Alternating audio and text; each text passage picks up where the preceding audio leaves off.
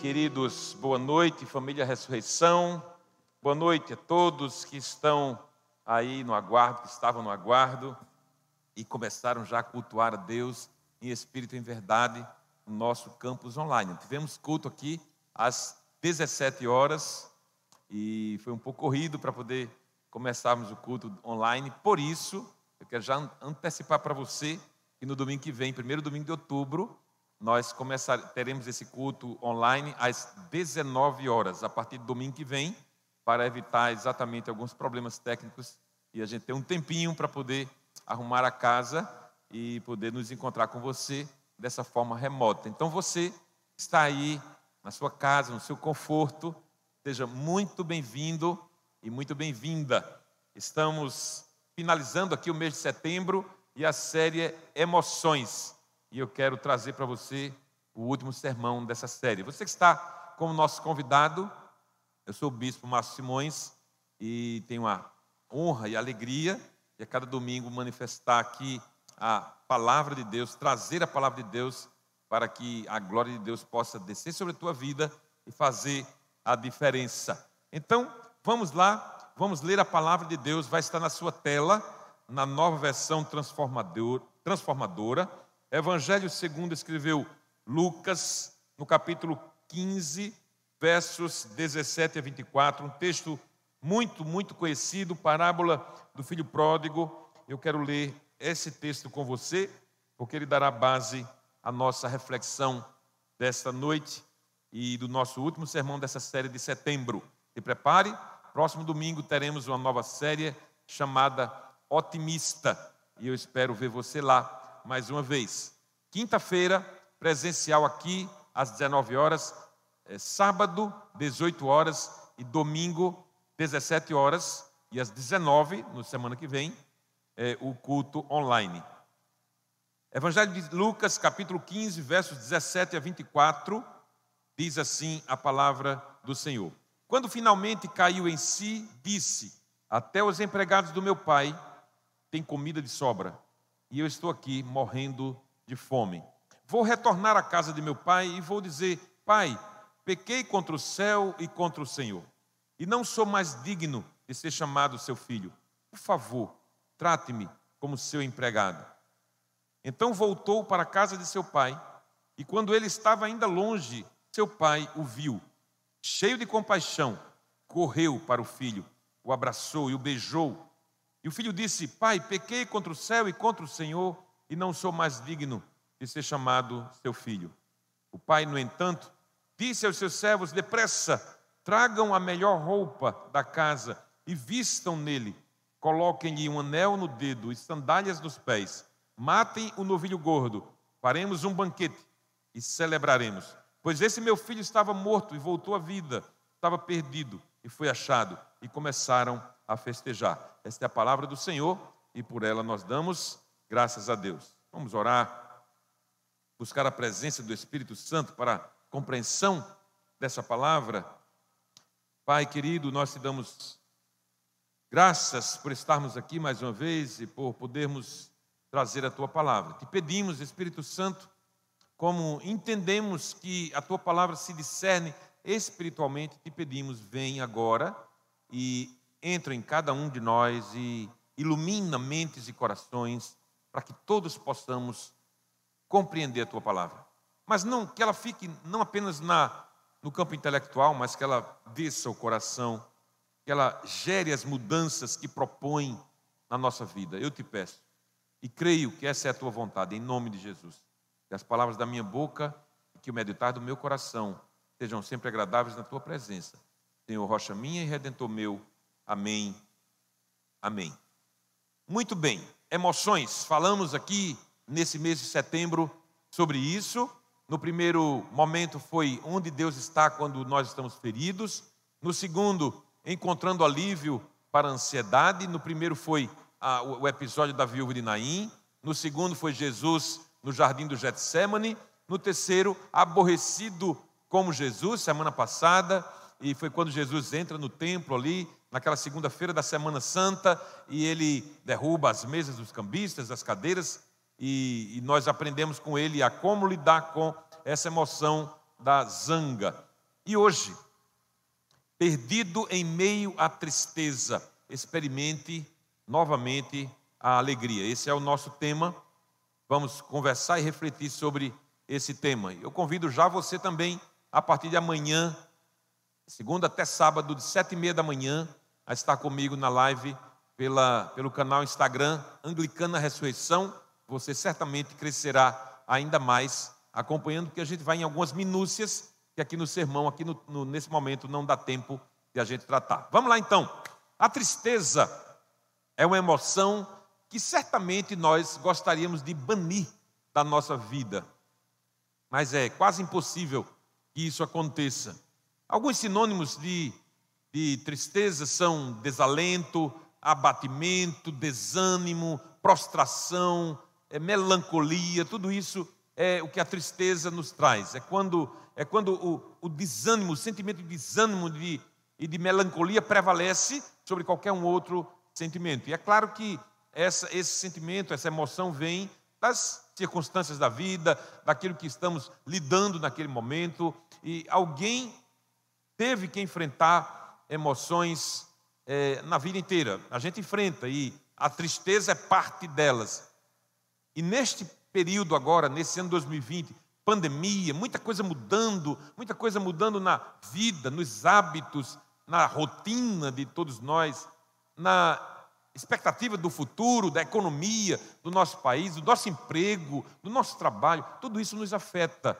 E pode ser que em algum momento tenha nos deixado tristes. Também a questão do distanciamento social, enfim, tudo isso trouxe para nós algum tipo de abatimento e é parte normal da vida. Alguém pode até se habituar. Eu penso que alguém pode até se habituar a viver triste, mas gostar jamais. Lidar com esse sentimento como se ele fosse parte normal, não, não, não, não me entra, não, não consigo captar isso. A gente está sempre lutando contra a tristeza de alguma forma, mesmo que ela esteja ainda prevalecendo, mas nós temos um desejo, uma esperança de sair dessa situação. É assim que eu penso. Estamos tratando de emoções.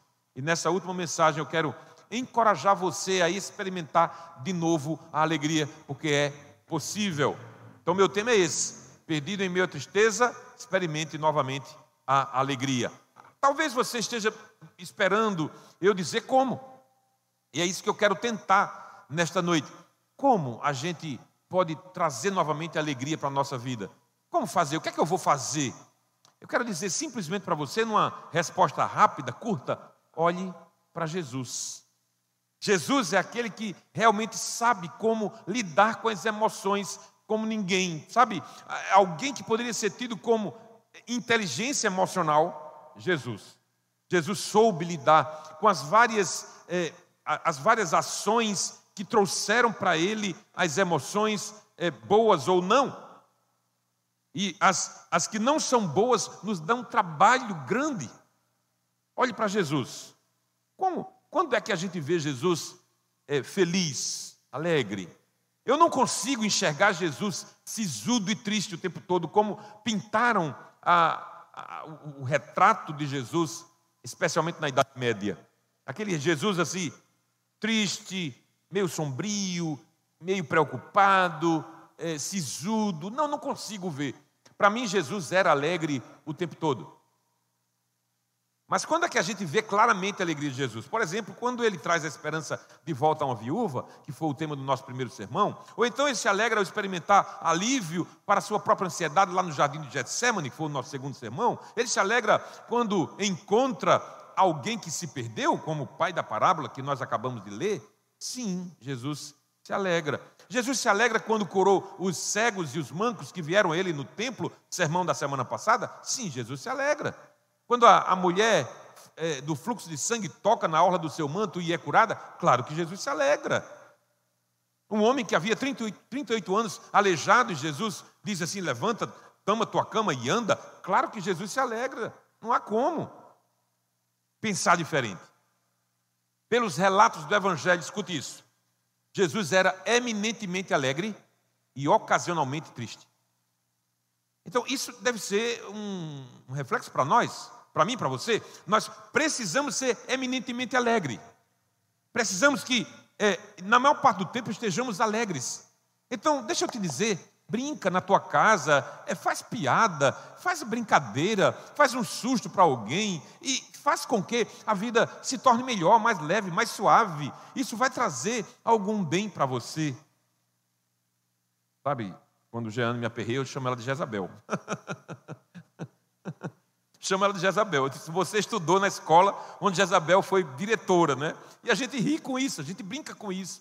Porque a gente precisa tentar levar a vida nessa direção, gente. Essa sisudez não nos leva a nada, afasta as pessoas, repele-as. Eu quero atrair as pessoas para mim, quero trazê-las para perto. Então, a gente pode fazer com que a nossa alegria seja algo eminente para nós, e não a tristeza. A tristeza que seja ocasional, quando as circunstâncias nos impõem a ela. Tudo bem, faz parte. Na última vez que Jesus foi a Jerusalém, ele olha Jerusalém e chora pela cidade. E por quê? Não era a cidade em si, não eram as edificações, mas ele chorou porque as, aquelas pessoas representadas em Jerusalém, Jerusalém era cidade eterna, cidade de Davi, aquelas pessoas rejeitaram a Deus, rejeitaram a ele, a ele próprio. João começa o evangelho dizendo: veio para os que eram seus e os seus não quiseram, rejeitaram. Isso entristecia Jesus. Tente ver Jesus alegre. Tente vê-lo alegre. Eu vejo Jesus alegre. A narrativa dos evangelhos nos mostra em muitas ocasiões Jesus alegre. Sabe quando Jesus estava sorrindo, está sorrindo? Ele afirmou que não veio para os sãos, mas para os doentes. Não veio para os justos, mas para os pecadores. Isso faz Jesus rir, sorrir, trazer leveza à vida. O texto que nós lemos, a parábola do filho pródigo, é um desses textos em que o pai se alegra. O pai dá uma festa. Isso faz com que ele sorri, possa sorrir. É uma dessas ocasiões em que Jesus demonstra a sua alegria, a alegria de Deus. Tem, nunca, nunca esqueça disso. Jesus é Deus. Então vamos tentar é, aprender com Ele hoje. Vamos lá. Como recuperar a alegria que se perdeu? Então, para você que está sofrendo aí, para você que não está conseguindo parar de, de, de, de gerar as lágrimas, para você que está em dificuldade, o que fazer para recuperar a alegria que se perdeu? Vamos lá, primeiro lugar, com base no texto que nós lemos, dê um passo em direção ao Pai. Dê um passo em direção a Deus. Olha, dois filhos, dois filhos, o pai da parábola tinha. Um jovem que num determinado dia disse: Olha, chega, basta, não quero mais, não quero estar submetido ao meu pai, não quero dizer para ele a cada momento que eu vou sair de casa, para onde eu vou, com quem eu vou, que horas eu vou voltar, não quero isso, não sei se você viveu isso, eu vivi isso, e, e qual é o pai que não se preocupa com os filhos? É claro que sim. E, esse menino um dia disse: Olha, chega, não quero mais. E ele chega para o pai e diz: Pai, é o seguinte, eu tenho um assunto para tratar, eu quero a parte da herança que me cabe. Como assim? Eu acho que foi um impacto para o pai naquele momento. Como assim, parte que cabe a você? Cabe alguma parte a você antes que eu morra? Não, não tem parte. Em nenhuma cultura do mundo existe isso. É, ó, a, a, herança que é dada antes, a não ser que ele queira, de livre e espontânea vontade, não foi o caso. O caso foi, ele disse: Olha, eu quero a parte da herança que me cabe. O que é que ele está dizendo, gente? Em outras palavras, está dizendo: morra, por que você não morre logo? Por que você não morre logo? Eu quero viver minha vida, mas isso não morre. Você é duro na queda. Então, por favor, me dê a parte que me cabe. Ele cansou-se de seguir, seguir as regras do pai, ele queria independência. Olha, gente, tudo o que nós sofremos, enquanto humanidade, é porque nós queremos independência de Deus. Sabe, aquilo foi um insulto, foi um assinte contra o próprio pai, a sua parte na herança. A atitude do filho mais moço é mais ou menos essa. Escute isso. Eu quero a bênção, mas eu não quero relacionamento com aquele que abençoa. Fuja disso. Que não aconteça com você nunca. Eu quero a bênção de Deus. Sabe, muita gente está assim, muita gente vive assim.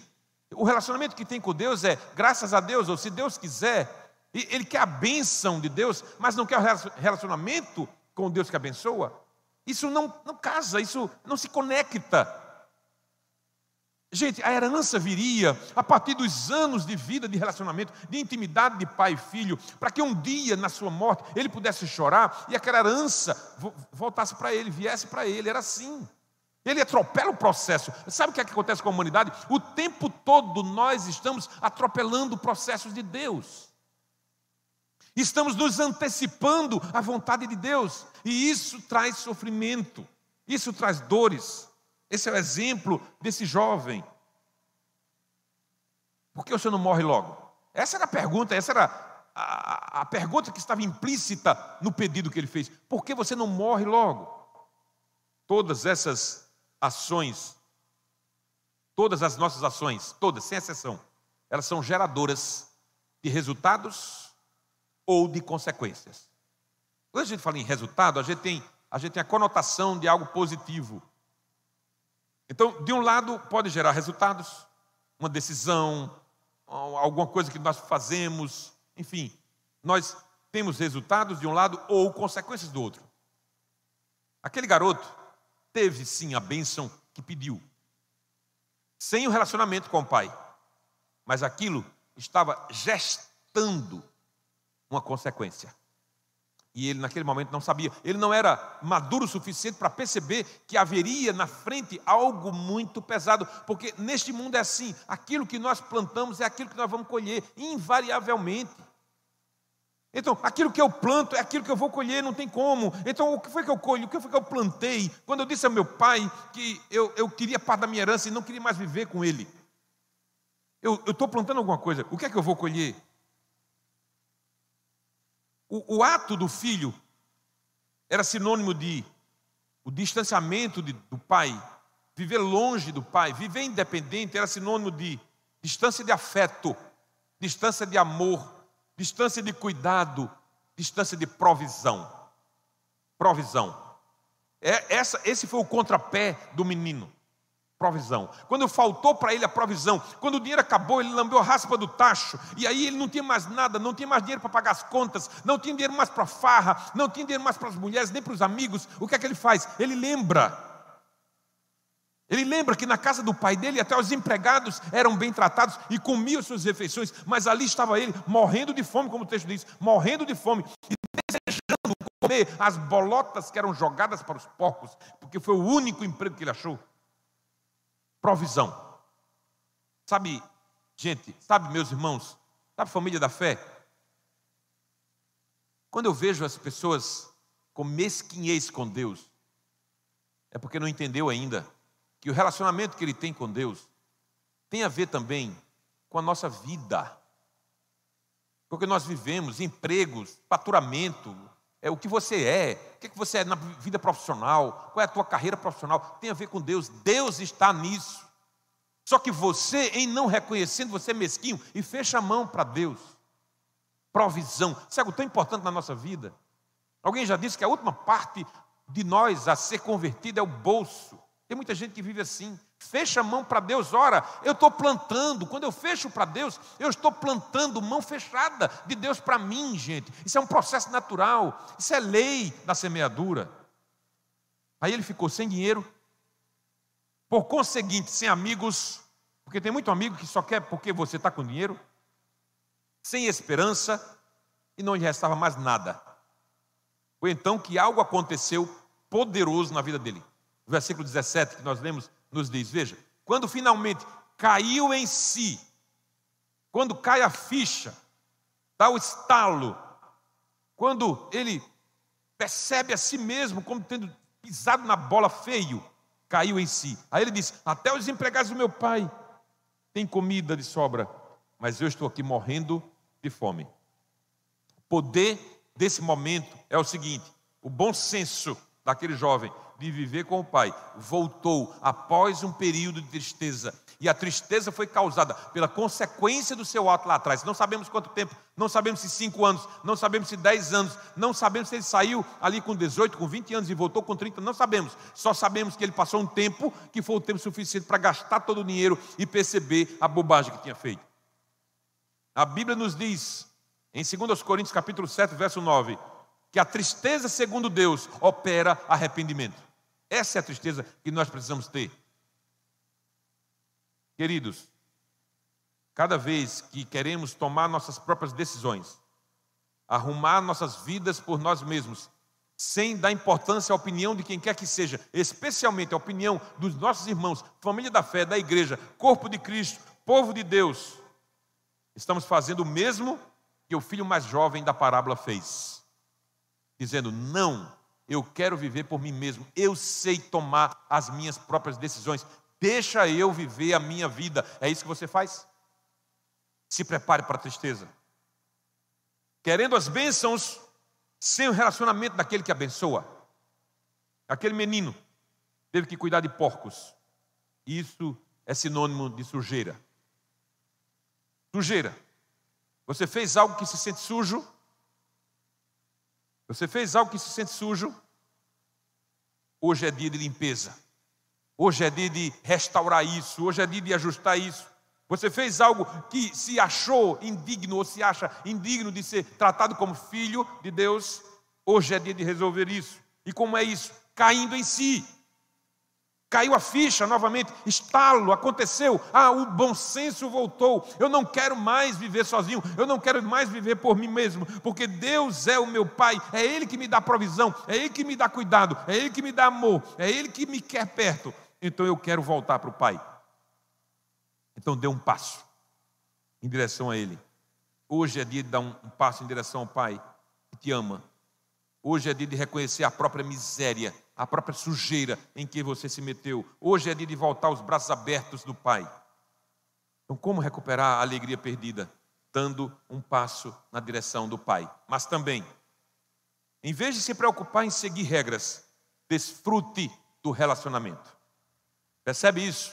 Foi isso que o menino mais jovem não teve, ele não desfrutou desse relacionamento. O pai era um pai amoroso. Deus é um Deus amoroso, é um pai amoroso. Gente, eu não quero dizer que nós somos a melhor das igrejas, de jeito nenhum. Deus sabe meu coração. Mas nós sabemos que há muitas igrejas que só se preocupam com regras. O que é que pode, o que é que não pode. Não vá, não faça, não toque, não experimente, não veja, não olhe, não, não e não. Mas a igreja é instrumento nas mãos de Deus para favorecer um relacionamento com Ele. É uma ferramenta. Pecadores, que como filho pródigo nos afastamos de Deus, a igreja serve como um instrumento de Deus para aproximar. Então, por isso que, embora nós não, não, não queiramos dizer, nem achar, nem nos achamos a melhor, nem, nem a perfeita igreja, mas a, a, ideia é assim: chegou nessa porta, entrou aqui, está procurando a Deus, nós acolhemos, nós abraçamos, não importa a sujeira que você se entrou, não importa o fedor que você teve que passar, não importa o que você fez lá no passado, não importa nada, importa que você está procurando a Deus e nós acolhemos você, porque nós entendemos entendemos que Deus te acolhe, que Deus te ama, embora você tenha dado as costas a Ele. Não somos uma igreja que estipula para você regras, não. Somos uma igreja que prega a palavra para que você viva por ela. O filho mais velho, eu quero centrar nele agora, que ficou em casa condenou a atitude do caçula. Olha, não, não vou ser hipócrita, eu também teria condenado. Eu também teria condenado. Eu também teria ficado chateado com a atitude do, do, do irmão caçula, claro. Mas um dia, aquele mais velho volta do trabalho, estava acostumado a sair de quatro da manhã, acordar de quatro da manhã, quatro e meia, cinco horas já estava na fazenda, cuidando dos afazeres, cuidando das coisas do pai, cuidando da família. E um dia, cinco da tarde, ele está voltando para casa e ele escuta um barulho estranho. Ele escuta algo estranho, parece que tinha um DJ lá na casa dele, na casa da fazenda. Que é isso? Não tem barulho aqui na minha casa? Faz tempo que a gente não tem festa. Que é isso? Será que é na nossa casa? Não. O vizinho fica a dois quilômetros daqui. Não, não pode ser, mas era. Um cheiro de churrasco acontecendo. O que é está acontecendo na minha casa? O que foi que houve? Ele se aproxima desconfiado e quando ele chega, ele pergunta a um dos empregados: que está acontecendo? E o empregado diz: Olha, teu irmão voltou. Teu pai ficou feliz da vida. E mandou matar aquele bezerro cevado. Lembra? A gente mandou matar. E a gente matou e fez churrasco. Está aí. Está todo mundo alegre. A Bíblia diz que ele se recusou a entrar. Ele não concordava com aquela atitude do pai de receber o filho de volta. Para ele era regra. Errou, punição. Errou, condena. Essa era a regra. Tem pessoas que são assim, inclusive na igreja, tudo é regra. Errou, condena, errou, pune. Não é isso que Deus quer da gente. Deus quer nos amar, Deus quer nos restaurar. Veja, eu não estou dizendo que Deus é um Deus bonachão que permite que você faça qualquer coisa, pinte, borde e continue na presença dele. Não, não é isso que eu estou falando. O filho mais velho condenou a atitude do caçula e condenou a atitude do pai em recebê-lo de volta. Sabe, quem nós somos para condenar a atitude de Deus? Chateado, recusou-se a participar, aquela não era a sua regra. Ele nunca deixou a casa, isso era regra. Cumpria o seu trabalho com correção, isso era regra. Dava lucro ao pai, isso era regra para ele. Mas algo falta nesse relatório. E eu quero dizer para você, porque pode ser o que acontece com você. Pode ser que seja aquilo que acontece com você. Sabe o que faltava no relatório do filho mais velho? Intimidade com o pai. Ele se achava um empregado. Ele disse: Eu estou aqui há anos, nunca deixei, nunca abandonei, sempre acordei cedo, sempre fui dormir tarde, sempre dei lucro. Eu sou um escravo. Ele disse isso com, própria, com a própria boca: Eu sou um escravo aqui nessa fazenda.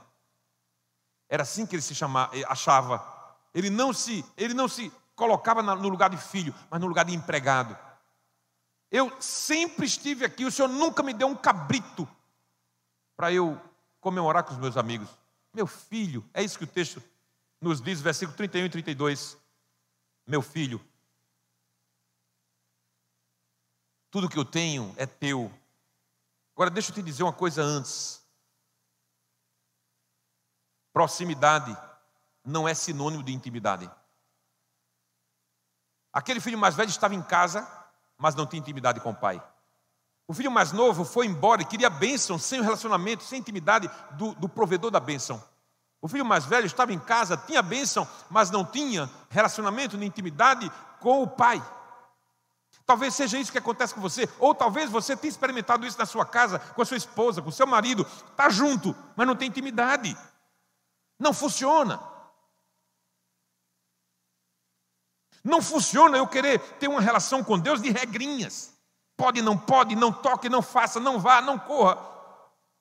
Não adianta ter, tentar ter esse relacionamento com Deus, isso não é intimidade. Se você é pai e já tem enfrentado situações com o seu filho adolescente, você sabe o que é isso. Se você é marido, se você é esposa, você sabe o que é ter proximidade e não ter intimidade. Aquele pai da parábola sabia o que era isso. O pai lhe respondeu: Meu filho, você está sempre comigo e tudo que eu tenho é seu, mas nós tínhamos que nos que comemorar nesse dia feliz, pois seu irmão estava morto e voltou à vida, estava perdido e foi achado. Esse era o motivo da alegria do pai. O motivo da alegria do pai era, era receber de volta aquele que estava perdido. Sim, essa pandemia mexeu com a gente. Sim, mexeu. E mais com uns do que com outros. E talvez isso tenha abalado a sua fé. Talvez você esteja pensando aí, poxa, eu vou aproveitar isso, já que já tem tanto tempo que o pessoal não, viu, não me viu na igreja, não vai nem perceber, eu vou embora. Eu vou embora. Eu vou naquela igreja e tem sermão, e às vezes eu fico encucado, será que eu estou errando? Será que eu estou pecando? Quero mais não. Talvez você seja o filho pródigo. Escute isso. O que ele quer de você é o seu coração. Apenas isso. Ele não vai lhe pedir, Deus não pede nada que a gente não possa dar. Ele quer o seu coração. Sabe, toda motivação que há em você para viver com Deus, para viver bem, para viver feliz, essa motivação Deus quer de você, o teu coração. É dele que procedem as saídas da vida, diz a própria Bíblia. Ele não te pedirá nada além do que você pode dar. Então, quer experimentar alegria novamente? Dê um passo em direção a Deus, esqueça as regras, viva desfrute de um relacionamento, mas por fim, traga alguém com você. Porque o Pai tem o melhor para quantos vierem. Sabe, eu não sei se aconteceu com você, mas comigo muitas vezes Aquela coisa de você ter 17, 18 anos e aí alguém te convida para uma festa e você vai naquela festa e você chega para um amigo e diz assim: Olha, vamos lá. Não, mas eu não fui convidado, não tem problema não. Eu conheço o dono da festa, ele me convidou. Eu tenho certeza que ele não vai negar a sua entrada. Pronto. Quando a gente se aproxima de Deus, é assim: eu conheço o dono da festa, então eu vou levar mais alguém comigo. E quando eu chegar lá, eu tenho certeza que ele vai te acolher, porque ele é assim, ele é generoso, e ele tem muito mais do que a gente pode pensar ou imaginar. Ele tem mais do que aquilo que você pode pensar ou imaginar. É isso que ele quer fazer com você. Então eu convido mais alguém para ir comigo. Sabe uma coisa incrível que a Bíblia nos faz entender? Tem festa no céu. tem festa no céu. Sabe quando é que tem festa no céu? A Bíblia diz: quando um pecador se arrepende. Mas o que é que tem festa? Festa tem comida, é? e aí você pode dizer assim: Poxa, será que vai ter comida no céu? Eu não posso te afirmar isso, mas eu posso te afirmar uma coisa: depois de ressuscitado, Jesus comeu peixe frito, lá no Mar da Galileia, na praia do Mar da Galileia. Não sei se vai ter comida no céu, mas essa é uma indicação. Tem festa no céu quando um pecador se arrepende. O que é que mais tem quando tem festa? Música. Música. A música na casa tem cheiro de churrasco, na casa, na casa de, do homem, da fazenda que representa o próprio Deus. E os dois filhos representam a humanidade que se rebelam contra Deus, cada um no seu jeito, cada um no seu estilo. Um vai embora, o outro fica, mas se acha um empregado. Tem festa na casa de Deus para você anjos cantam, a noiva do cordeiro adora, Deus dá uma festa. Isso acontece quando o pecador se arrepende. Isso alegra muito a minha alma, porque eu não estaria aqui hoje se um dia não tivesse, não tivesse acontecido festa no céu quando eu entreguei minha vida a Cristo. Veja o que nos diz o versículos 22 e 23 que nós lemos. O pai, no entanto, disse aos seus servos: depressa, depressa. Tragam a melhor roupa da casa e vistam nele. Você percebe que não é merecimento, você percebe que não é meritocracia. Para Deus não existe isso. Nós não merecemos. Aquele cara, ele tinha, tinha acabado com a parte que ele supunha que era dele na herança de tudo que o pai construiu. E quando ele volta, o que é que o pai faz? Em vez de dizer assim: olha, se fosse eu, eu como pai, eu jamais teria aceito aquela proposta. Deus aceitou. E quando ele volta, o que é que ele faz? A melhor roupa que existia aí, entrega a ele. Anel no dedo, sandália nos pés, mata o bezerro cevado, porque esse meu filho estava morto e reviveu, estava perdido e foi achado. Isso é graça. Graça. Não é o que você merece, é o Deus de amor que dá, porque Ele é amor, Ele quer dar. Entenda isso. Eu fui convidado para uma festa e levo alguém comigo, porque eu sei que aquele que me convidou é generoso e tem muito mais do que eu penso ou imagino. E ela é tão extraordinária. A festa é tão extraordinária que eu não me contento e levo alguém comigo. Tem lugar. Eu falo com o dono da festa, mas eu tenho que levar mais alguém comigo. E eu vou dizer para essa pessoa: o amor de Deus é perfeito. O amor de Deus não encontra barreiras. O amor de Deus não olha para a tua sujeira, não, era, não olha para o teu fedor, não olha para o que você fez. O amor de Deus é perfeito. Não há nada que você possa fazer que venha fazer com que Deus te ame mais. E não há nada que você tenha feito que venha fazer com que Deus te ame menos. Esse é o amor perfeito de Deus, absolutamente gracioso. Portanto, não importa se um dia você foi embora. Não importa o que você aprontou lá fora, longe de Deus. Não importa se o pecado bateu a sua porta e você concordou com ele. Não importa em que você se transformou. Na caricatura do ser humano que você tenha se transformado, não importa. Deus quer trazer novamente para você a imagem e semelhança dele. Anel no dedo, sandálias nos pés, roupas novas, banquete pronto. Porque esse meu filho estava morto e reviveu, estava perdido e foi achado. Deixa eu terminar contigo. A sua jornada começa com um passo na direção do Pai. A nossa jornada com Deus começa quando nós damos o primeiro passo em direção ao Pai.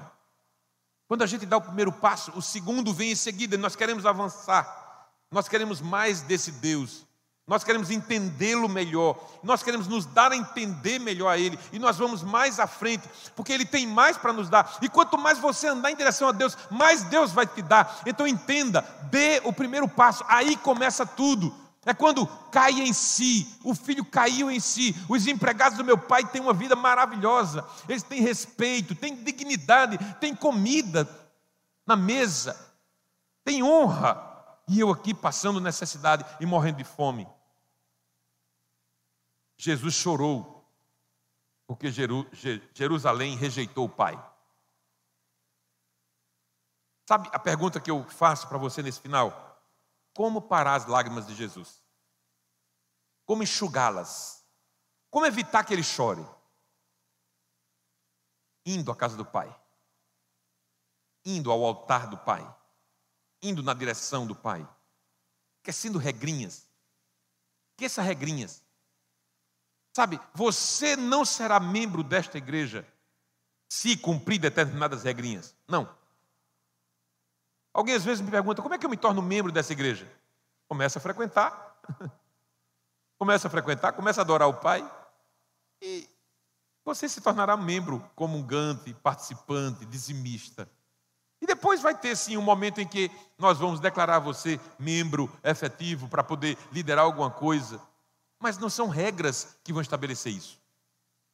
É o teu coração que Jesus quer. Como é que eu paro as lágrimas de Jesus? Indo à casa do Pai, dando esse primeiro passo, esquecendo as regras, levando mais alguém comigo. E aí sim, churrasco vai rolar, vai acontecer e nós vamos nos alegrar. Ele disse: Não há como, meu filho, ele disse ao mais velho: Não há como não nos alegrarmos, porque este é um dia feliz.